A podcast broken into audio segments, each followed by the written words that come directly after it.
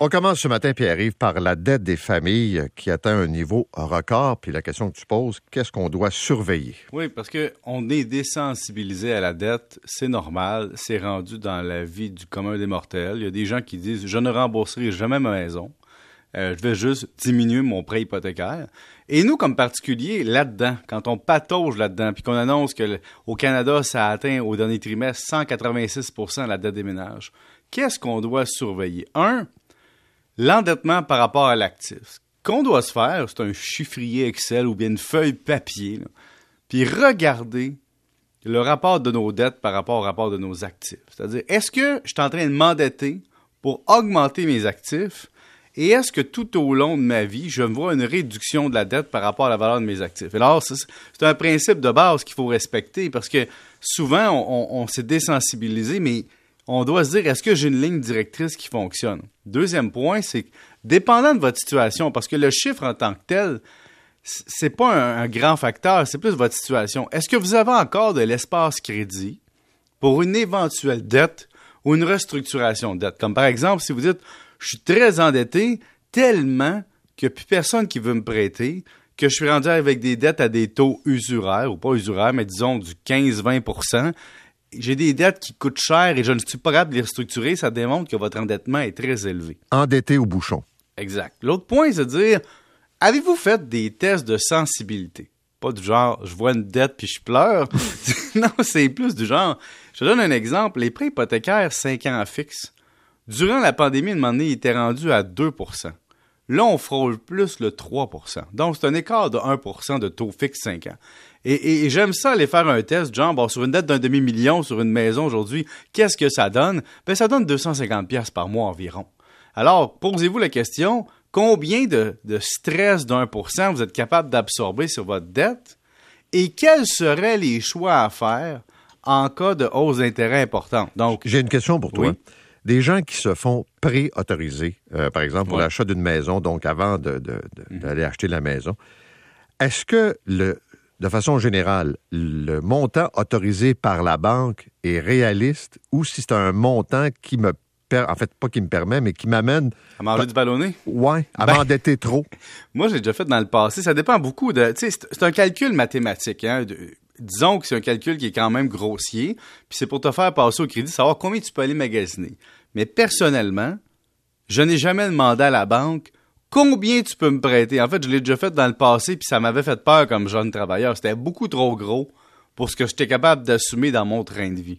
Et donc, si vous demandez la capacité d'endettement maximale, la plus grosse capacité que la banque peut vous donner, puis vous allez magasiner avec ça, c'est sûr que c'est pas un bon réflexe c'est beaucoup trop élevé. Parce que tu vas acheter une maison trop chère pour tes moyens, strictement parce que la banque va te financer. Elle va te financer pour ce qui est capable de te financer légalement. Mais, en même temps, après approbation, si vous avez un bon courtier ou un bon conseiller bancaire, il va vous dire, garde, c'est sûr que je peux t'approuver pour euh, tant de milliers de dollars, mais garde-toi une manœuvre de 50 000 parce que pour vrai, moi, comme, comme conseiller, je peux pas t'amener là puis te dire que ça va bien aller. Mais la banque va te le prêter parce que techniquement, tu es capable de payer, mais ça demande une rigueur budgétaire puis aucun imprévu. Puis je te donne juste un exemple de pandémie. Pendant la pandémie, on a réalisé juste que l'électronique chez les enfants puis les ados, imagine là, ça te prend une tablette par famille, ah, pas de problème, on se la prête. Là, télétravail arrive, école à la maison, tu dis, ah là là là, c'est plus une tablette, ça prend ces trois. Après ça, ton ado vient au cellulaire, ou 3-4 ans, il faut que tu changes ça. Au total, c'est des coûts maintenant qui entrent dans notre réalité financière qu'on n'avait pas avant. Autre point important, Paul, c'est les dettes perpétuelles que je voulais te parler, c'est de dire les fameuses dettes tout en un, là, marge de crédit spéciale, euh, euh, endettez-vous à vie sur votre maison. Ça, c'est vraiment un outil intéressant pour mettre un coût de financement très faible, mais c'est dangereux parce que il n'y a pas de contrôle personnel qui peut se faire. C'est-à-dire que tu peux t'endetter à reprendre le capital de ta maison à l'infini, et ça, ça ne te permet pas de te créer une valeur. L'autre point, c'est juste un dernier, c'est au niveau de la retraite. C'est pas grave d'avoir une dette hypothécaire à retraite si tu un revenu de retraite. Par contre, la dette hypothécaire te force à sortir de l'argent de ton régime de retraite ou sortir de l'argent de tes actifs pour payer. Donc, ça te prend de l'argent net. Et de l'argent net, ça coûte cher fiscalement, puis ça t'empêche de faire de l'optimisation. Donc, si tu es pour avoir une dette à la retraite sache que ça va nuire à ton optimisation fiscale, puis ça va t'empêcher d'avoir, disons, une facture qui a du sens par rapport à ce que tu aurais pu avoir si tu n'avais pas eu de dette sur ta maison. En terminant un mot là, sur cette idée que tu as de en fait modifier les règles concernant le gain en capital, là, quand on, en parlait la semaine dernière entre des gens qui font un profit sur une maison, puis d'autres qui ont des placements. Puis là, je te dis, on va extrapoler ça, on va faire ça plus grand. On va dire simplement, on va éliminer l'exemption de gain en capital sur les résidences principales, l'exonération pour les entreprises privées.